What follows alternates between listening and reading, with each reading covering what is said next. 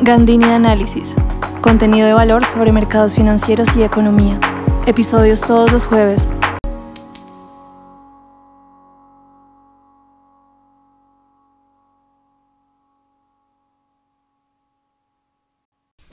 Hola y bienvenidos a un nuevo episodio de Gandini Análisis. El tema de esta semana, por supuesto, taratatán, tatán, no será una sorpresa para nadie, el dólar. Y la semana que ha tenido el dólar. Hoy, 8 de junio, estamos viendo el dólar a negociarse alrededor de 4.177 pesos. Estamos hablando que desde el pasado viernes, en poco menos de una semana, el dólar lo, lo hemos visto romper la barrera de los 4.400 4.300 y finalmente los 4.200. Eso quiere decir que del valor de la TRM, por ejemplo, del viernes, que era 4.356, a hoy, que es 4.177, la TRM ha perdido 4.10%, 4.1% o 179 pesos, como quieran verla. Lo cual es un movimiento brutal, es un movimiento gigante y nos devuelve a niveles donde estuvimos en realidad en niveles de alrededor de julio del año anterior. Entonces, pues, esto es importante ver, les voy a contar un poquito de cuáles son mis expectativas, qué creo que son los movimientos que lo están haciendo y recuerden, ningún episodio del podcast ni opinión expresada en ellos debe ser tomada como una recomendación de inversión. Este es un pequeño recordatorio que a veces se me olvida hacer, pero pues que vale la pena seguir haciéndolo. Dólar es un mercado, tiene oferta, tiene demanda y analizamos el flujo de dólares. Cuando hay un mayor flujo de dólares, la tasa de cambio cae porque el dólar se hace menos escaso y el peso se fortalece. Son, digamos, como los tres parámetros así básicos como para que tengamos claro de qué estamos hablando. Primero, como el dólar es un mercado que está regido no solo por fuerzas internas, sino externas, tenemos que separar los dos ejercicios. Nosotros hemos venido viendo una caída del dólar importante, la hemos visto desde a lo que ha sido este año, en realidad el dólar ha caído alrededor de 12%, 12.5%, la TRM de hoy, que ya igual está a 30 pesos, 40 pesos por encima, pero hemos visto, digamos, fluctuaciones en ese sentido. ¿Qué hemos visto adicionalmente con el, con el dólar? Que esto se ha hecho muy, muy fuerte en, en em, ya en, mayo, junio, estamos notando un cambio que es importante.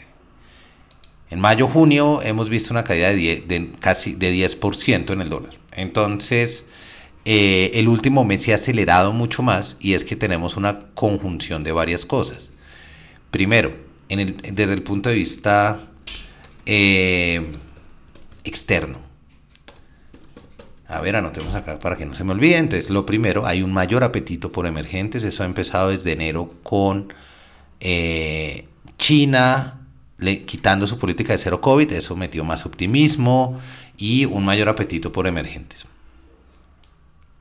¿Se ha solucionado el tema del techo de deuda y la crisis de los bancos regionales en Estados Unidos? Parece que sí. Y eso da mayor tranquilidad, por supuesto. Entonces, eso va reforzando ese mayor apetito por emergentes. ¿Por qué un mayor apetito por emergentes? Porque hay mayor apetito de riesgo de los inversionistas. Es decir, los inversionistas están listos para salir de Estados Unidos y buscar nuevos destinos de inversión donde haya mayor riesgo pero les paguen una mayor rentabilidad. Adicional a esto, para seguir completando el esquema de salir de Estados Unidos, la Fed en mayo ya dio señales de que podría dejar su tasa quieta. Entonces ese atractivo de la Fed subiendo tasas también se va disminuyendo y eh, pues va mejorando, digamos, como ese, ese esquema que tenemos externo de mayor apetito de riesgo. Una cosa que nos favorece también a nosotros es el mayor precio del barril Brent, porque la OPEP más decidió también a inicios de esta semana aumentar los recortes con Arabia diciendo que va a recortar un millón de barriles más. Eso aumenta el precio del Brent y nos ayuda a nosotros también al ser exportadores de crudo. Entonces, lo que quiere decir es, por los mismos barriles que exportamos, recibimos más dólares, mayor oferta de dólares, hace que caiga la tasa de cambio. Eso es el lado externo. Ahora viene el que es un poquito más político y, que ha sido como más, más eh, que ha generado mucho más escosor y es el lado local. Entonces, el lado local se ha visto favorecido y el impulso de esta semana es, es claro al respecto también, se ha visto favorecido por el congelamiento de las discusiones de las reformas derivados, digamos, como de los escándalos del gobierno. Entonces, al tener esto enfrente, lo que sucede es que lo que le muestra al mercado es que hay una menor capacidad del gobierno para llevar a cabo las reformas que quiere hacer sin llegar a consensos. Eso tranquiliza a los mercados internacionales porque da pautas también con el Ministerio de Hacienda de sostenibilidad fiscal. Entonces, esa combinación de factores permite, digamos, como, como afianzar un poco más el dólar en ese sentido. La sorpresa positiva del dato de inflación ayer, 12.82, refuerza, digamos, como, como, ese, como un escenario también económico interesante, más sólido, combinado con esto. Expectativas, 4 mil pesos por dólar sigue siendo la barrera a romper.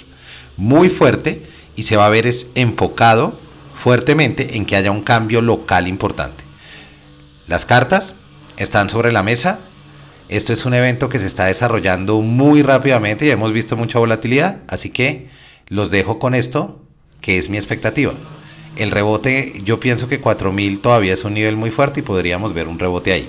Si les gustó este episodio, no olviden recomendarlo y compartirlo. Recuerden, no son recomendaciones de inversión. Y en Gandini Análisis creo contenido especializado para cada cliente que pueda ayudar a su empresa y adicionalmente a sus clientes a adaptarse a la economía y los mercados en un mundo cambiante. Si les interesan, no duden en contactarme.